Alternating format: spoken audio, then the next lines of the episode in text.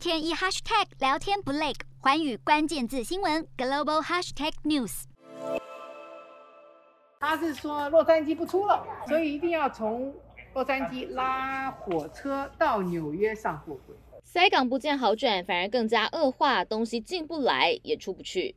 已经等了两个礼两个月了，他临时告诉你不能走了。这是南加州帮帮忙基金会的仓库，本该是九月份送往圣克里斯多福吉尼维斯的救济风灾情物资，过了两个多月，到现在还堆在仓库里出不去。八月份海地大地震的救济物资也还在这里，预计送往十个国家数万箱救济品，通通无法出口。本来是说要按照日期走的，都等差不多超两个月。以往职工只要每月来一次仓库整货，现在频率得提高到一周一次。创办人说，还有十几个。货柜在外地等着仓库腾出空间，相同道理，想还柜给船公司也好难。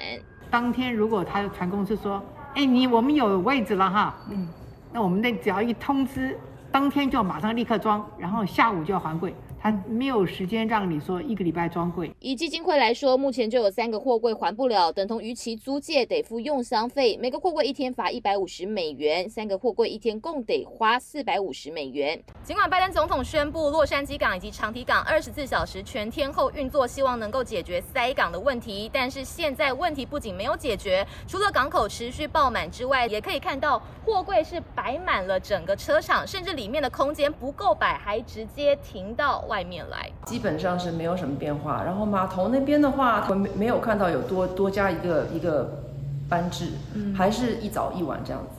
拜登的政策显然没奏效，而且附加费用还变多，通通是进口商买单。除了原有的滞港费跟用箱费，进口商现在得多付一个超额滞留费。由货柜车运走的货柜滞留第九天起，得一天多加一百元，第二天两百，第三天三百，以此类推。若是由火车运走的货柜滞留第六天起，也以相同方式计费。还不止如此，十二月一号起，进口商还可能支付交通缓解费用。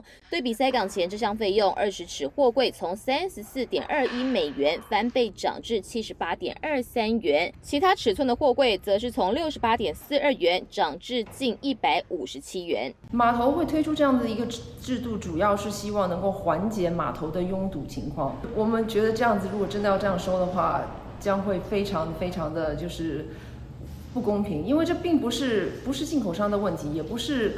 船公司的问题，追根究底还是码头问题最大，毕竟工人、司机的不足才是主因。有进口商就批评附加费用持续增加，无非是环环相扣抢钱法，苦了生意人跟消费者。偏偏接下来还得面临感恩耶诞购物季以及新年塞港问题，恐怕将会为物流系统及市场带来另一波动乱。洞悉全球走向，掌握世界脉动，无所不谈，深入分析。我是何荣。寰宇全世界全新升级二点零版，锁定每周三、周六晚间九点，寰宇新闻 MOD 五零一中加八五凯播二二二以及 YouTube 频道同步首播，晚间十点完整版就在寰宇全世界 YouTube 频道。